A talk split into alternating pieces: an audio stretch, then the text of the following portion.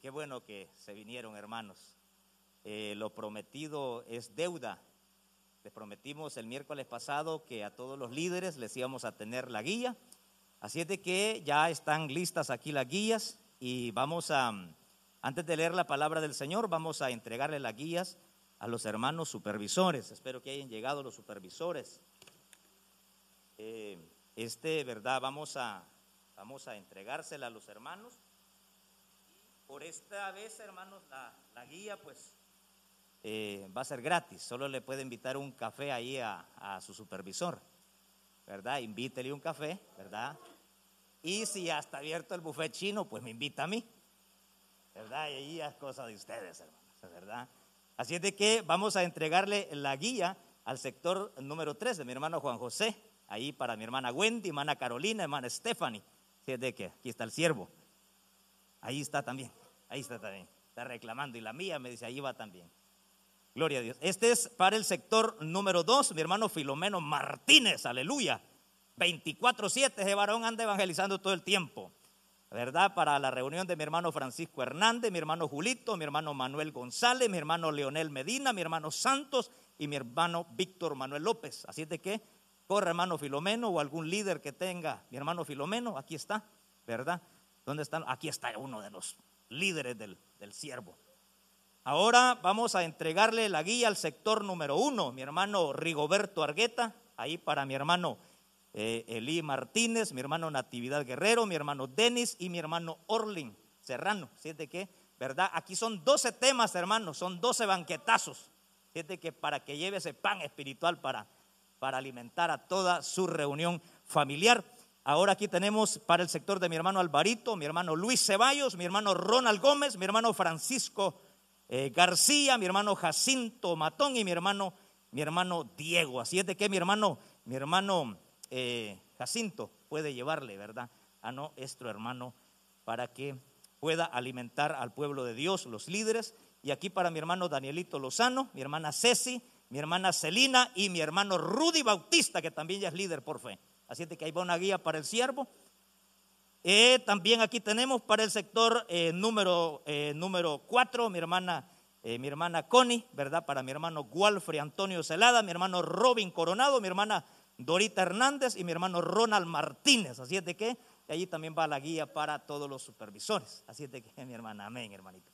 Gloria al Señor. También queremos en este momento, hermanos, antes de leer la palabra del Señor, orar por un eh, nuevo líder que ha entrado en la zona, mi hermano eh, Denis Barrera. ¿Cuántos quieren orar por el siervo? Dele fuerte ese aplauso al Señor, porque en medio de la pandemia, imagínense, hay líderes que están multiplicando su reunión familiar. Así es de que hoy, ¿cuántos quieren orar por el hermano? Damos gloria a Dios por la vida de mi hermano, eh, mi hermano Natividad, que estuvo multiplicando su reunión familiar de manera virtual. Así es de que eh, ya el hermano entra como, como, como, líder de la zona, del sector número uno. Así es de que el sector de mi hermano Rigoberto Argueta, es de que queremos orar, hermano. ¿Qué le parece si oramos por usted? Véngase aquí al frente, vamos a orar por usted. Así es de que eh, cualquier ratito llego a su reunión para que nos echemos un cafecito, hermano. Amén, amén, ¿verdad? Vaya. Vamos a orar entonces, hermano. Vamos, yo quiero que se pongan de pie, vamos a orar por la vida de nuestro hermano que ya tiene dos sábados de estar haciendo su reunión familiar, entra ya como líder de la zona, como líder de la iglesia, para poder trabajar en la obra del Señor. Cierre sus ojos y oramos al Señor. Padre nuestro que estás en los cielos, te damos gracias. Te damos gracias, Señor, en esta hora, por este privilegio tan especial, Señor, que nos concedes de poder estar en tu casa, Padre, para poder recibir el consejo de tu palabra. En esta hora, Señor, te pedimos, Padre, que bendigas la vida de mi hermano Denis Barrera, la vida de su esposa, la vida de sus hijos. Te rogamos, Señor, que sus manos sanen enfermos. Te rogamos, Señor, que tú le uses. Y a la hora de predicar tu palabra, tu palabra, Señor, que sea predicada en labios de tu siervo, sea un oasis de bendición. En el nombre de Jesús de Nazaret, úsale grandemente a tu siervo Respáldale, Señor, en el nombre de Jesús de Nazaret. Te damos gracias por la vida, Señor, de cada miembro de su reunión familiar. De igual manera, Señor, la vida de mi hermano Natividad Guerrero, Lo bendecimos, Señor. Gracias por este triunfo. Gracias por este éxito, Señor. Que en medio de la adversidad, en medio de la circunstancia, en medio de los problemas, Señor, tu siervo se ha mantenido y ha logrado este éxito de poder multiplicar su reunión familiar, Señor. Y en tu nombre, Señor, lo encomendamos a mi hermano Denis, Señor. También tu palabra, Señor, la ponemos en tus manos en esta hora y te rogamos que tú nos hables y que tú nos aconsejes, Señor. Te rogamos por la vida, Señor, de mi hermano Luis Ceballos, Señor. Te pedimos, Padre, que obres en la vida de tu siervo. Él está quebrantado de salud, Señor. Pedimos por tu siervo, por la vida de mi hermana Carolina Ventura, Señor. Te rogamos, Señor, que obres en la vida de nuestra hermana. En el nombre poderoso de Cristo Jesús de Nazaret. A quien te damos gracias, Señor. Amén, Señor. Y amén. Gloria al Señor. Gracias, hermano Denis. Puede pasar. Dele fuerte ese aplauso al Señor. Vamos a estar haciendo así. La próxima, próximo miércoles, si multiplica este sábado, oramos por ese nuevo líder el próximo miércoles. Así es de que traiga listo al líder que, con el que multiplicó para que así oramos por la vida de nuestro hermano. Así es de que, bueno, ustedes no me habían visto predicar así con mascarilla, ¿verdad? No, ¿verdad? El miércoles pasado que prediqué no estaba así. Aquí nos estamos ubicando para que usted no se quede, hermano. Porque de repente usted puede decir, vaya, yo con mascarilla y el predicador sin mascarilla. Aquí nos pasa como aquel que estaba haciendo el horno. No sé si ustedes les he contado esa anécdota. Ustedes ya conocen todas mis anécdotas. Aquel que estaba haciendo el gran horno y bien bonito le estaba quedando el horno. La cosa es que llegó un su compadre y le dijo, le dijo, ¿qué, tal, ¿qué tal me quedó el horno? ¿Verdad que está bonito? Le dijo, está bonito el horno. Nomás que le hubiera quedado bueno con la puerta para allá, mire, le dijo. Ay, ¿cómo hago para complacerlos a todos? Dijo.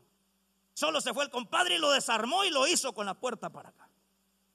Luego venía otro compadre y le dice, compadre, ¿verdad que está bonito el horno? Mire, está bonito, le dijo. Pero le hubiera quedado bueno con la puerta para allá, mire. Lo vuelve a desarmar y lo armó con la puerta para allá. Y luego venía otro, lo mismo, le dijo, ah, está bonito, le hubiera quedado bueno con la puerta para allá. Lo desarmó y lo armó otra vez con la puerta para allá porque él los quería complacer a todos. Hasta que vino un momento donde armó un torno grande de madera y armó el horno de hacer pan ahí, gran horno. Venía alguien y le decía, hey compadre, está bonito el horno, pero le hubiera quedado bueno con la puerta para allá. Ahorita lo arreglamos. Hey compadre, le hubiera quedado bueno con la, puerta para allá. Ahorita lo complacemos. Aquí estamos. Si usted nos pide mascarilla, también nos ponemos mascarilla. Y si sí se quita de la mascarilla, si no le vamos a poder obedecer. Vamos a leer la palabra del Señor, hermanos. Vamos a leer la palabra.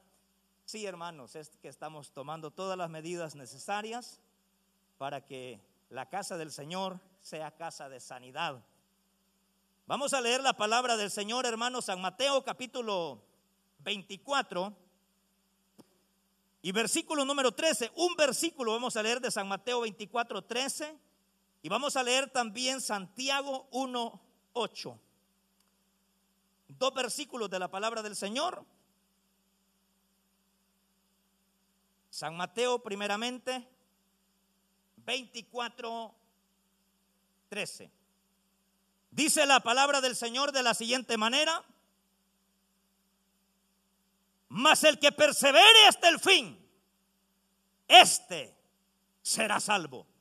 ¿Lo quiere repetir conmigo? Mas el que persevere hasta el fin, este será salvo. Dígalo conmigo. Mas el que persevere hasta el fin, este será salvo. Vamos a leer también Santiago, Santiago capítulo 1 y versículo 8. Dice la Biblia, el hombre de doble ánimo es inconstante en todos sus caminos. Oiga lo que dice. El hombre de doble ánimo es inconstante en todos sus caminos. Amén. Tenga la bondad de sentarse.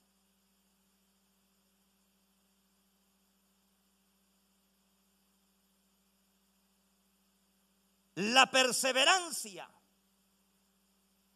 de la vida cristiana. La perseverancia en la vida cristiana. Queremos definir la palabra perseverancia. La palabra perseverancia, queridos hermanos, significa mantenerse constante y firme en algo. Mantenerse constante y firme en algo. La palabra perseverancia también significa permanecer haciendo una misma cosa sin distraerse. Eso significa la palabra perseverancia. Mantenerse firme y constante haciendo una cosa sin distraerse. Ahora, ser constante a pesar de las dificultades y de las pruebas que puedan venir a la vida del ser humano. Usted sabe que el mundo entero está llena de gente inconstante de gente que no es constante. Se matriculan en algo, pero no perseveran. Hoy sí voy a estudiar inglés. Seis meses y tiró la toalla. Hoy sí voy a perseverar. Y eso no lo puede ver en los institutos bíblicos, en las universidades, en los colegios donde van los jóvenes en cualquier parte, pero también en la iglesia. Personas inconstantes, matriculándose para el fracaso. Porque toda persona inconstante en lo que hace es una persona fracasada. Es una persona que nunca llegará a obtener algo en la vida. Para las jóvenes que no se han casado todavía,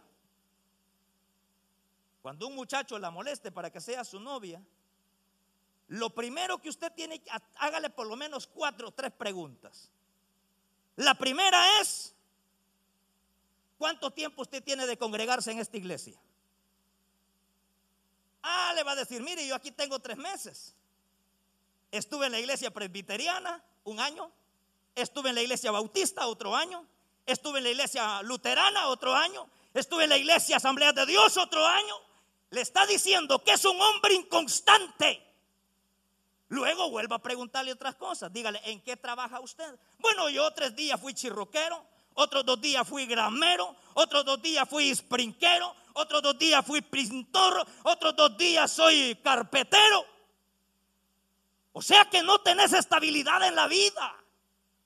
O sea que te vas a casar con un hombre que no es constante en lo que hace.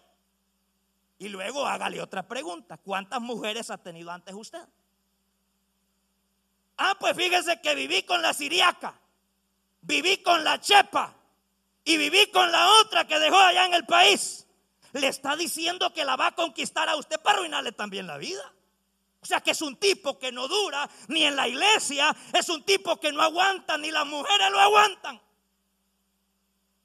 Y es una persona que no dura ni en los trabajos. O sea que es una persona inconstante. Es una persona fracasada y lo que necesitan es hacerle pedazos la vida a usted. Y puede volverle a hacer algo otras preguntas. Como por ejemplo, ¿dónde ha vivido usted? Ah, pues fíjese que yo viví en California un mes. Viví otros tres veces allá por Minnesota. Estoy pensando en irme para North Carolina.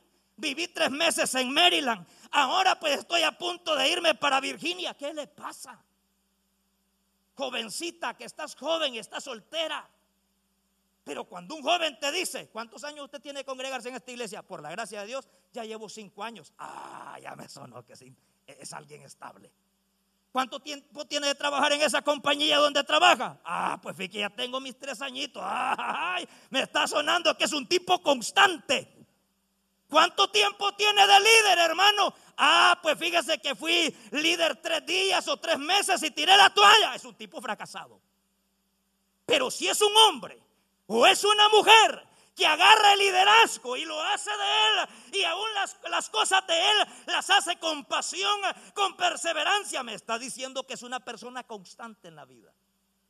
Por lo general, los hombres que son constantes en la vida duran en las iglesias, no se van muy fácil. No los bota el, mal saludo del diácono, no los bota el mal genio de la diaconisa, son constantes porque aman al Señor. Y cuando llegan a un trabajo, son constantes en ese trabajo. Cuando llegan a cualquier área de la vida, son constantes. Pero si te vas a encontrar con un hombre, ¿cuántas mujeres ha tenido? No, hombre, ha tenido como unas 20 mujeres. Está buscándola usted para hacer la leña también, hombre. Pero cuando usted, ¿dónde vive? Ah, fíjese que allí donde vivo ya tengo 10 años. Uy, ese tipo es, es alguien estable. ¿Cuánto tiempo tiene de líder? Ya tengo tres años. Esa persona es estable. ¿Cuánto tiempo tiene la iglesia? Diez años en la iglesia. Esa persona es estable, es confiable. Es una persona confiable. Pero una persona que hoy quiere una cosa y mañana quiere otra cosa. No, hombre, hermano. Ahora quiere una chinita, después quiere una hispana, luego una americana y va a terminar con una hindú. Terminando, hablando idioma árabe, va a terminar. ¿Pero por qué? Porque no sos constante. Entonces el apóstol Santiago me está diciendo a mí que el hombre es inconstante en todos sus caminos. Pero ¿por qué es inconstante? ¿Por qué es una persona inconstante? Porque es una persona, hermanos, que hoy quiere una cosa y mañana quiere otra. Pero donde yo lo quiero llevar, querida iglesia, es que así como el ser humano en la parte secular necesita ser constante, en la área espiritual es lo mismo. Usted ha visto matrimonios, hermanos, exitosos. No piense que eso se ha dado de la noche a la mañana. Es, ve usted una, una mujer amable con el marido una mujer que cuando llega el marido le dice, mi amor, ya llegaste a la casa, qué bendición poderte ver, poderte saludar. Aquí te tengo un licuado de vainilla, mi amor. Pero esa mujer no reacciona así por arte de magia. Esa mujer ha tenido un hombre constante en la vida. Es el mismo cariñoso de siempre, es el mismo amable de siempre, es el mismo hombre generoso de siempre, es el mismo que le habla palabras bonitas, las mismas palabras que le hablaba cuando eran novios, se las vuelve a hablar siendo ya su esposa. O sea que ha sido un hombre constante. Y cuando estamos hablando en la área, en la área, hermano, secular, usted ha visto los deportistas, hermano sin ofender a nadie. Vaya, imagínese sin, sin ofender a nadie. Imagínese el gran jugador, el mejor jugador del mundo, del mundo, Messi. Y aquí está dividida la cosa. Cristiano Ronaldo, pues. ¿Se imagina estos hombres para que lleguen a ser lo que son? ¿Cuál es la diferencia de un jugador de allá de la Alianza del Salvador o de allá, ¿cuál es la diferencia de un jugador de allá del Motagua de Honduras o de los Cremas de Guatemala? Ya me los dije todos, hermano. ¿Cuál es la diferencia con un jugador de estos? Hermano, a veces, a veces he visto así, parte, ¿verdad? No vaya a pegar que eso pasó viento, no.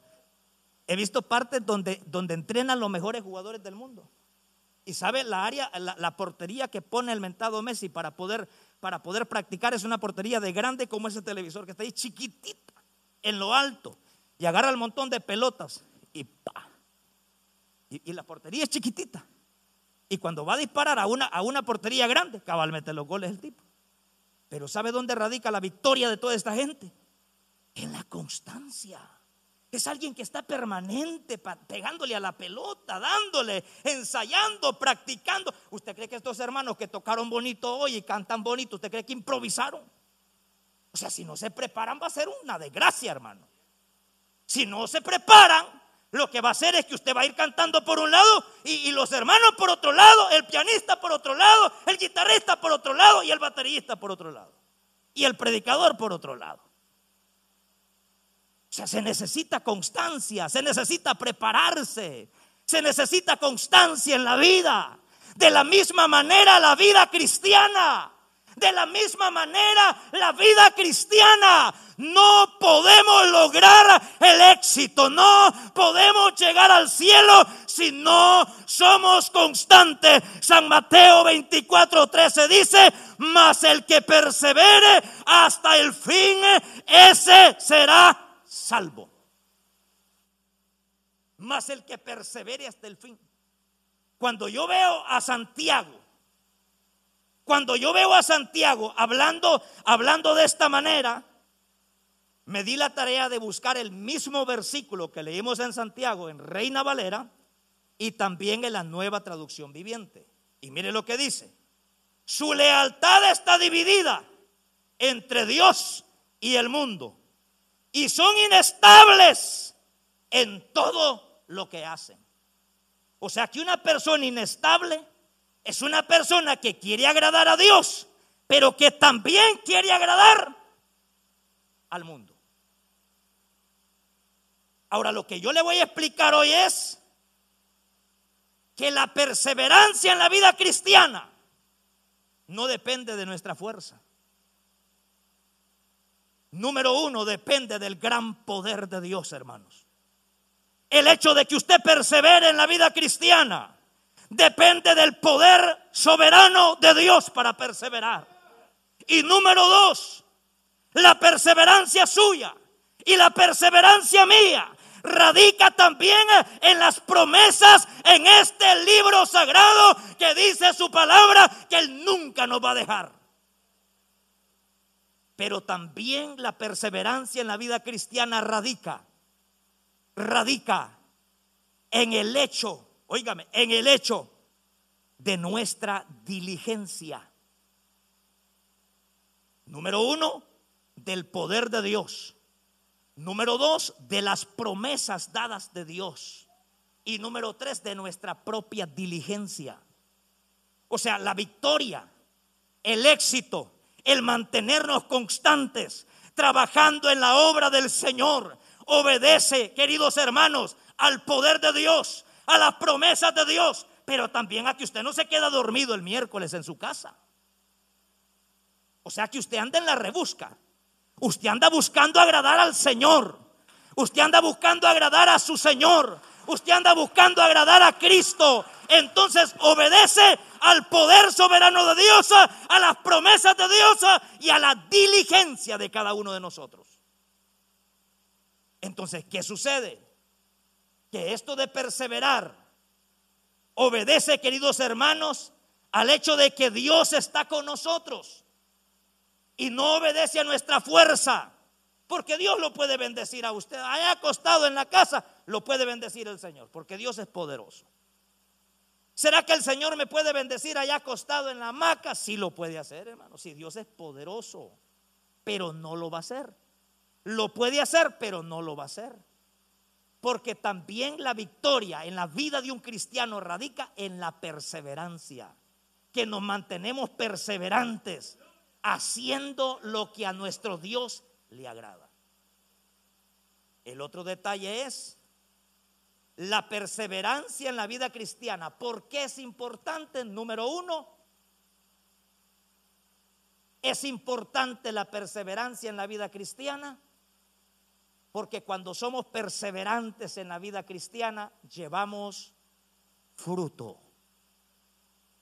El Señor Jesús contó una parábola. Y el sembrador salió a sembrar su semilla. Y una parte de esta semilla cayó sobre las espinas. Otra parte cayó entre piedra. Otra parte cayó en el camino. Pero otra parte cayó en buena tierra. Y la que cayó en buena tierra estos son los que con corazón bueno y recto retienen la palabra oída y dan fruto con perseverancia. O sea que para poder yo permanecer, para poder permanecer, perseverar, queridos hermanos, tengo que hacer mía esta palabra. Tengo que permitir que esa palabra llegue a mi corazón Tengo que permitir que esa palabra cambie mi vida. Para que esa palabra produzca cambios y lleve fruto con perseverancia. ¿Y cuáles son los frutos? ¿Cuáles son los frutos de un cristiano? Los frutos del Espíritu. ¿Cuál es el primero? El amor. ¿Cómo está su nivel de amor hacia su hermano? Amor, gozo, paz, paciencia, benignidad, bondad, amabilidad. Estos son los frutos del Espíritu. Entonces dice San Lucas 8:15, mala que cayó en buena tierra, estos son los que con corazón bueno y recto retienen la palabra oída y dan fruto con perseverancia. Con perseverancia. Ahora lo otro es, un cristiano que persevera crecerá a la imagen de Cristo. El apóstol Pablo le dice a los corintios, manténganse creciendo siempre, manténganse creciendo siempre. Manténganse creciendo siempre en la obra del Señor, sabiendo que todo lo que hagan, el Señor les dará su recompensa. Pero manténganse siempre creciendo en la obra del Señor. Porque el Señor nos manda a crecer, ya sea en su obra, ya sea en la parte espiritual nuestra, porque es anormal que no crezcamos.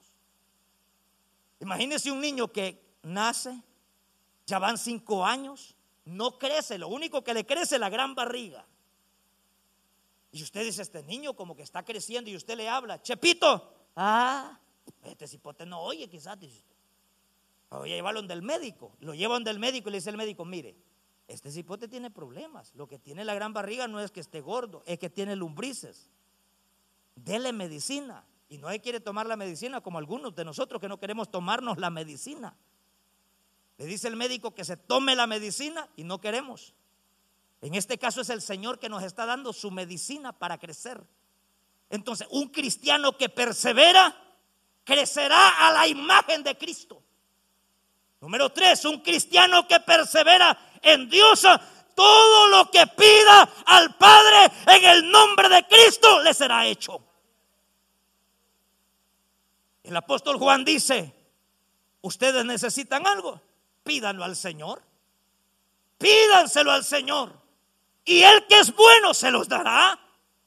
Pero estamos hablando de una persona que es constante, de una persona que persevera, de una persona que se mantiene sirviendo al Señor.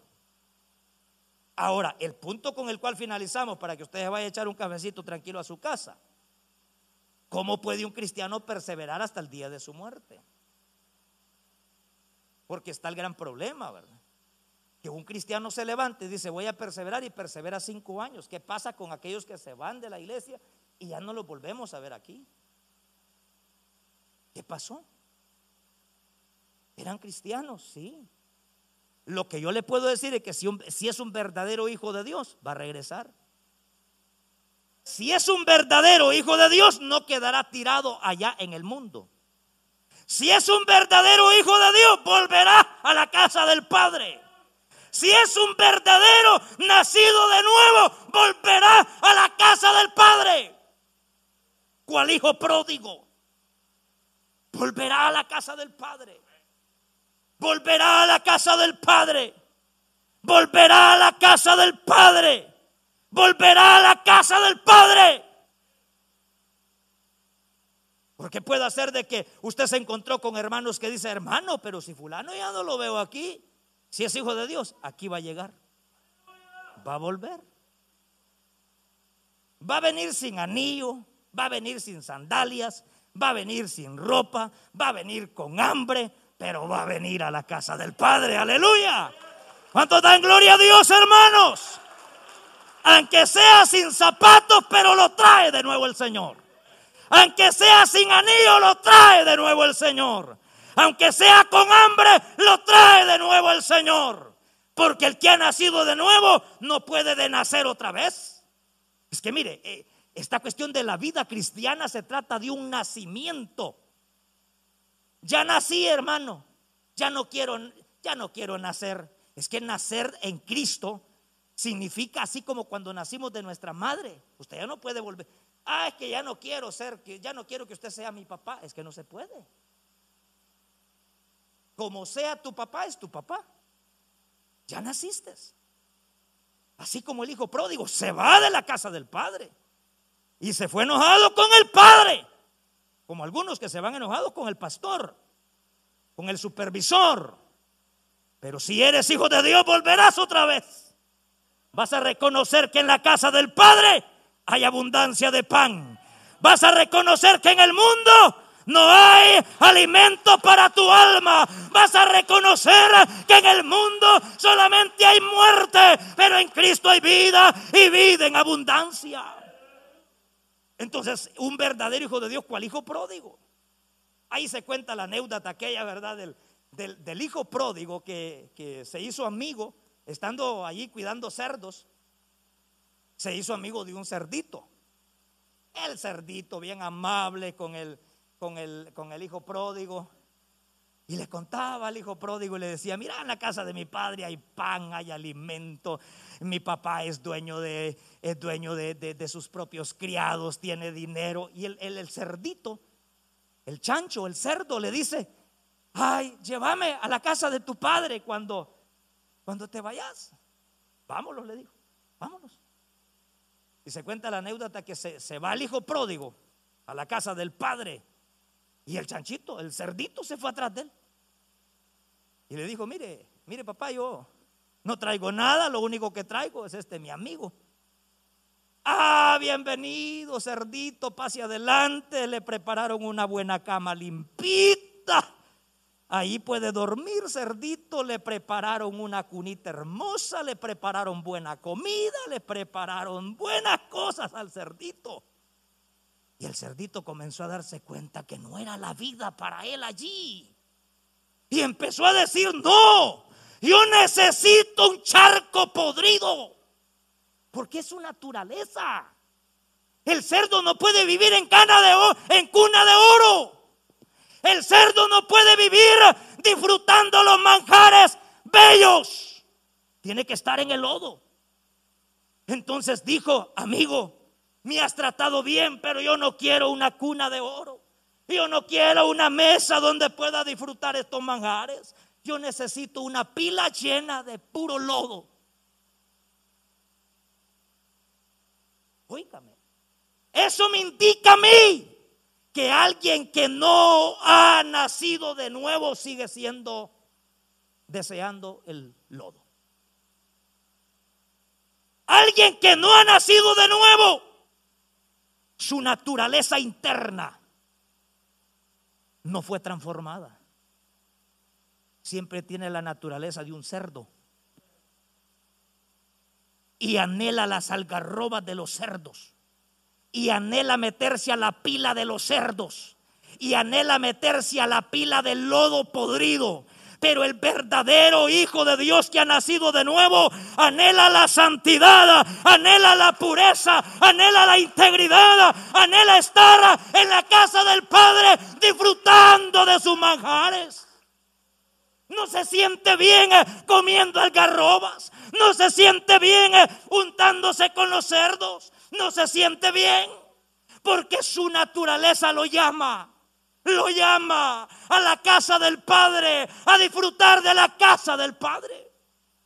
Por eso es que una persona que ha nacido de nuevo no puede disfrutar el pecado.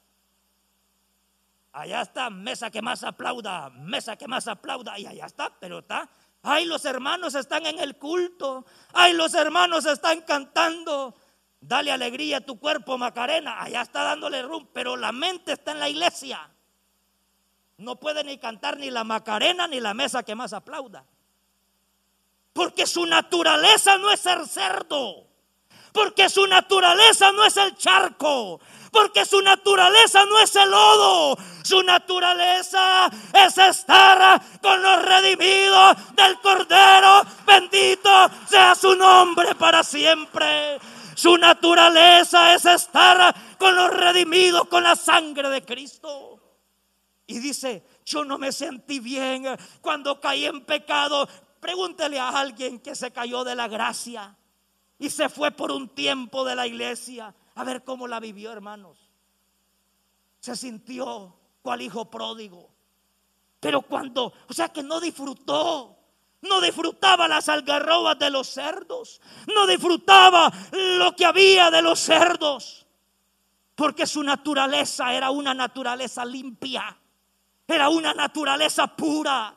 Pero si su naturaleza hubiera sido naturaleza de cerdo, ¡ah! ¿Cuánto tiempo perdí en esa iglesia? No había nacido de nuevo. Porque alguien que ha nacido de nuevo te puede decepcionar el líder, te puede decepcionar el supervisor, te pudo abandonar el anciano, te pudo abandonar el pastor, pero Cristo nunca te dejó y tu enojo tiene que ser con el pecado, no con los hermanos de la iglesia.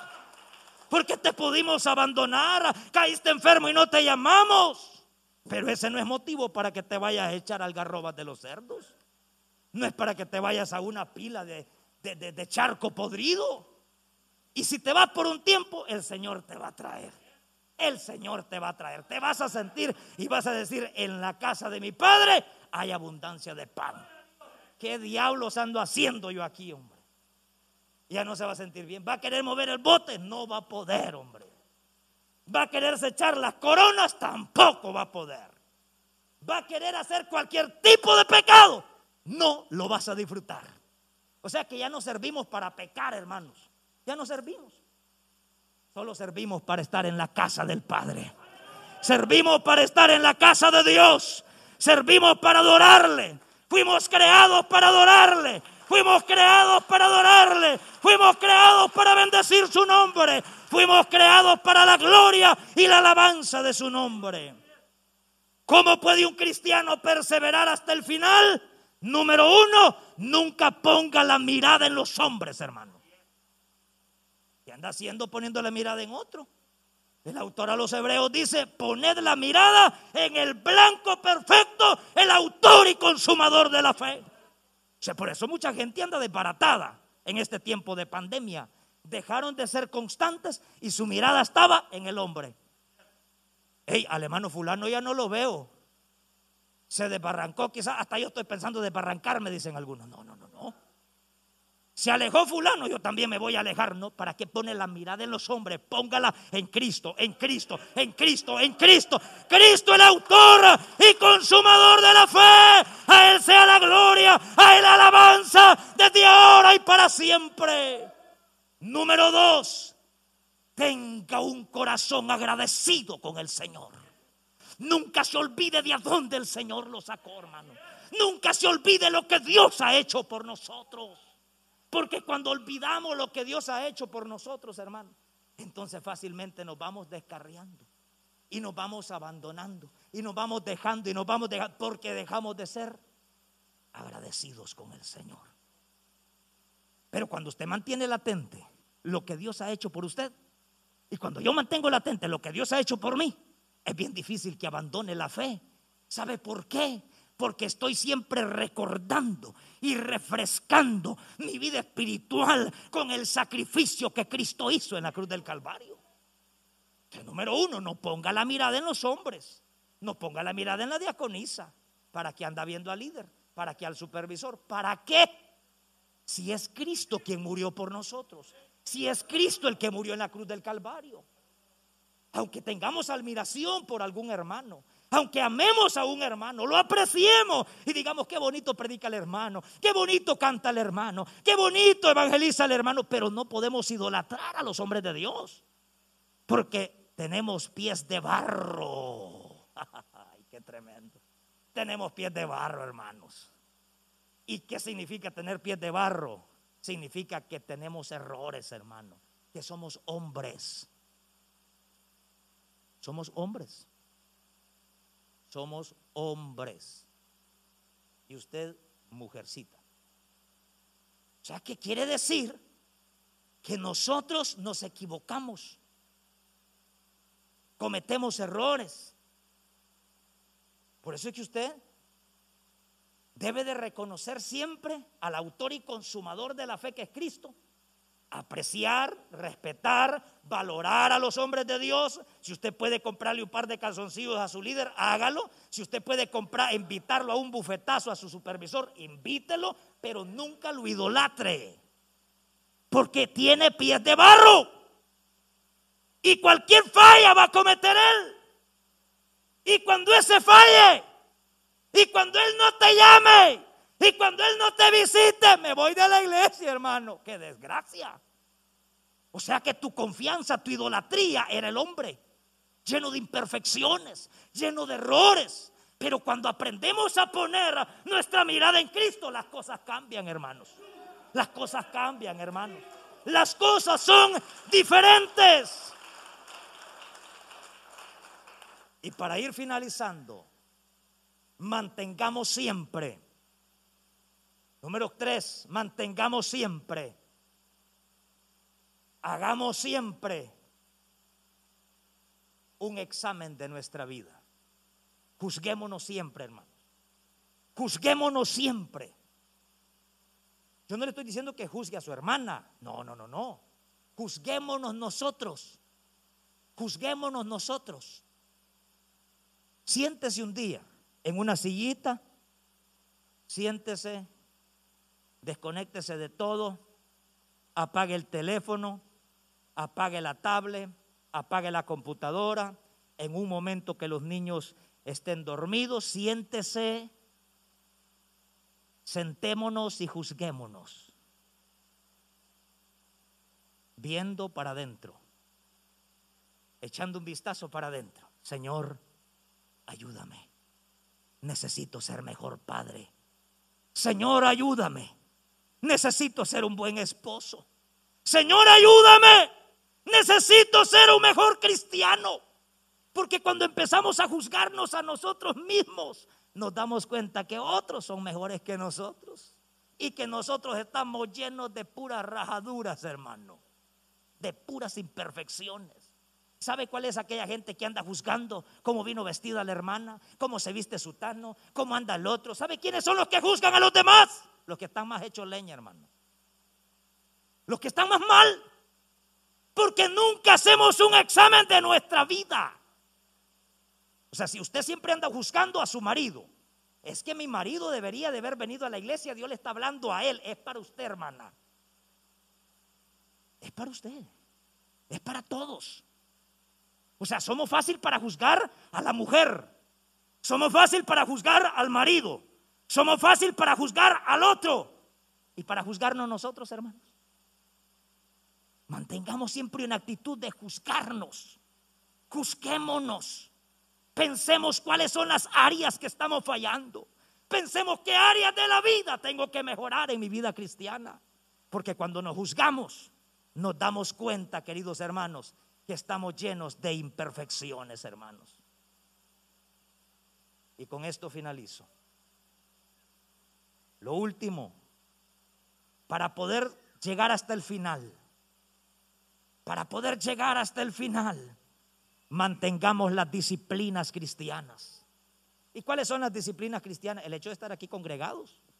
Esa es una disciplina cristiana. Solo póngase a pensar usted.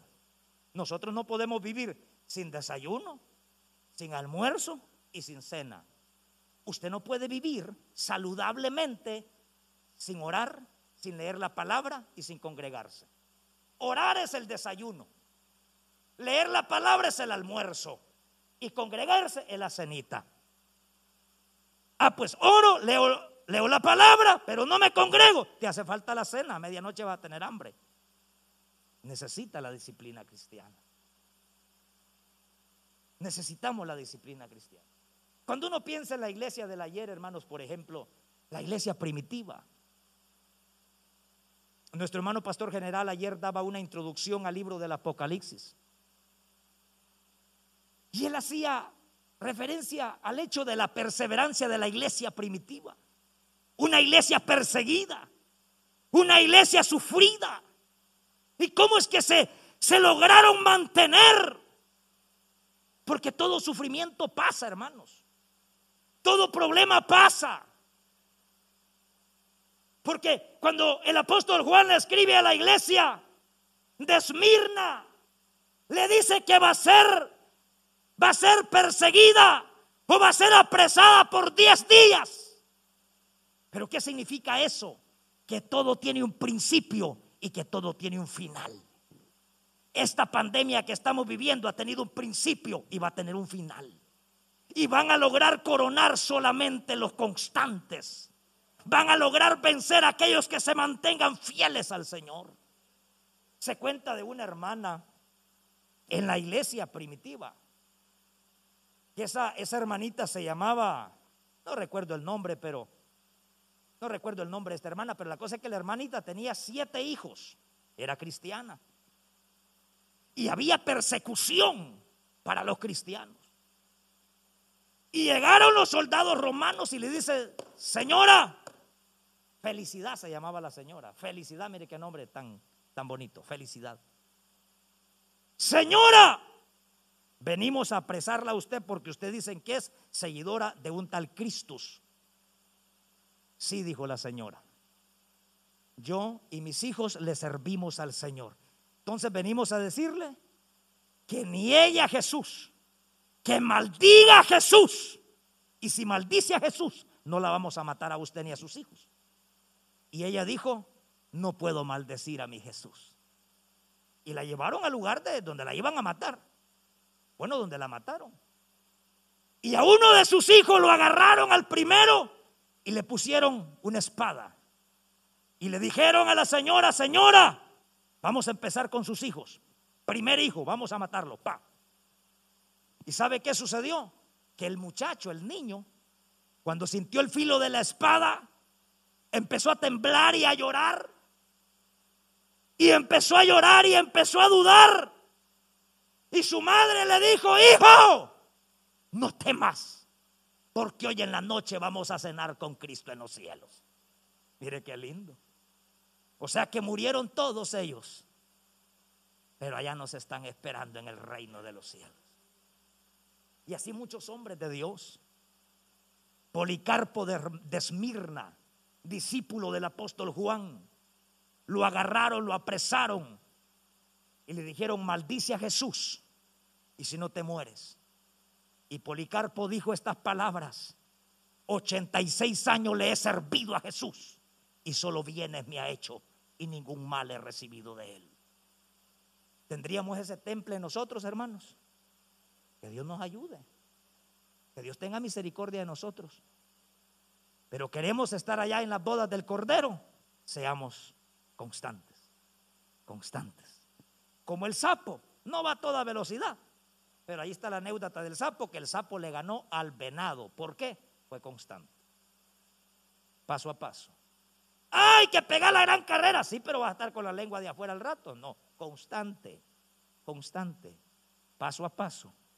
Despacio, pero buena letra. Despacio, pero seguro. Y usted, hermano, que no se apura. Sí, no me apuro mucho, pero soy constante. Ahí está. Entonces, todos los constantes heredarán el reino de los cielos. Si usted es constante, allá nos vamos a ver en la Nueva Jerusalén, hermanos. Y allí vamos a tener una reunión familiar, todos los de la zona 4, en la Nueva Jerusalén. Que el Señor nos ayude. Allá nos vemos. Si partimos con el Señor en esta noche, allá nos saludamos, hermano Ronalito, en la Nueva Jerusalén. Allá nos vemos, hermanos. Entre medio de la Nueva Jerusalén y las calles de oro, mar de cristal, ahí celebramos otra multiplicación de la zona 4. Puestos de pie, hermanos, constantes sirviéndole al Señor. No sé si cantamos alguna alabanza, hermanos, para que podamos, hermanos, hacer una oración a nuestro Padre Celestial y que Él nos ayude a ser constantes y que no desmayemos Toda circunstancia pasará. Todo problema pasará. Toda adversidad pasará. Todo tiene un principio y tiene un final, hermanos. Ninguna de las pruebas y adversidades que estemos viviendo en este tiempo se pueden igualar a la gloria que Cristo tiene para nosotros. Ninguna de las cosas que podamos pasar, amada iglesia, se pueden comparar con la gloria que tiene nuestro Señor para nosotros. Pero el Señor te llama a ser constante, a ser fiel hasta la muerte, y Él te dará la corona de la vida eterna. A ser fiel hasta la muerte, y Él te dará la corona de vida eterna. Amada iglesia, hagamos un examen de conciencia. Hagamos un examen de conciencia. Hagamos un examen de conciencia. Si hubiera algo delante de Dios que necesitamos confesarlo, pidámosle perdón al Señor. Si hay alguna área de nuestra vida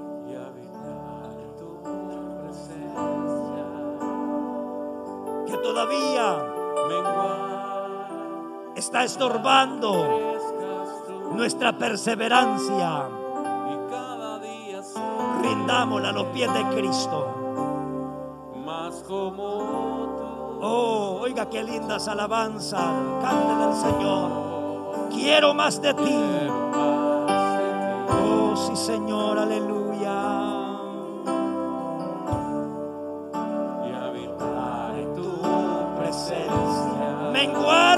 Para que crezcas tú. Para que crezcas tú. Y cada día seré, aleluya. Más como tú. más como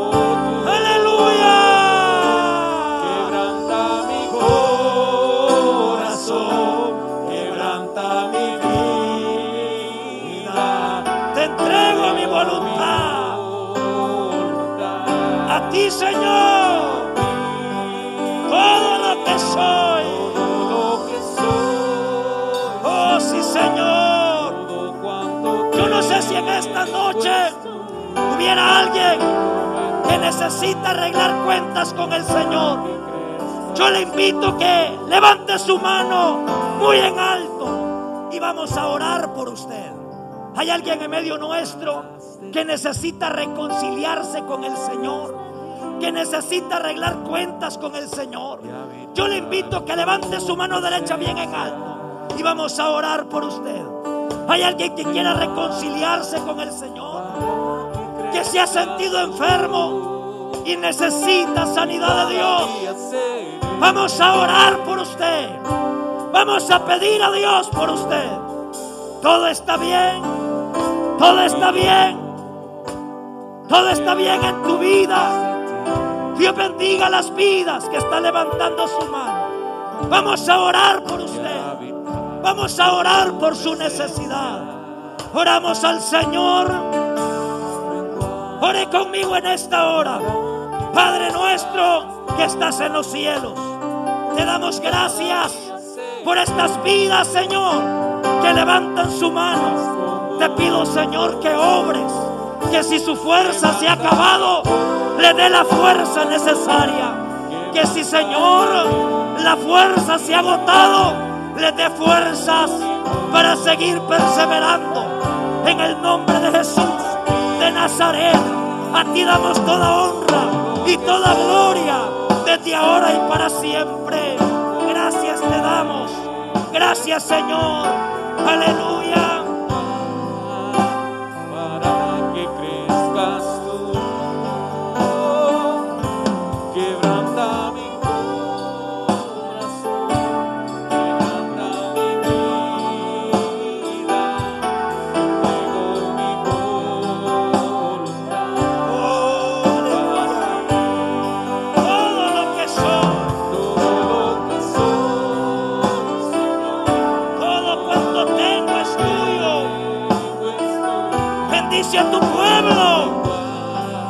Bendice a tus hijos. Bendice a tu pueblo, Señor. Derrama tu bendición en ellos. Dale la fuerza para poder perseverar hasta el día de nuestra partida contigo. Danos la fuerza, Señor, para poder perseverar hasta que tú vengas por nosotros. Dele fuerte ese aplauso al Señor. Hasta que Cristo venga. Hasta que Cristo venga. O hasta que la muerte nos llegue. Queremos serle fiel a nuestro Dios. Que nuestros hijos puedan ver después de nuestra partida y puedan visitar tal vez la tumba suya y puedan ver el nombre de su papá y de su mamá y sus hijos puedan decir "He aquí una mujer de Dios que perseveró hasta el fin, que perseveró hasta el final. Ayúdanos, Señor, amén. Aleluya. Dele fuerte ese aplauso al Señor. Gloria a Dios. Señor nos ayude. Señor los bendiga. Y recuerde que este sábado las reuniones familiares ya lleva ese material precioso, 12 temas que nuestro hermano pastor general ha preparado para que usted pueda impartirlo a su reunión familiar. Y si Dios así lo permite, los esperamos el próximo miércoles con el favor del Señor. Que el Señor le bendiga, que el Señor le guarde, que pasen una linda noche, hermanos. Muchas bendiciones. Aleluya.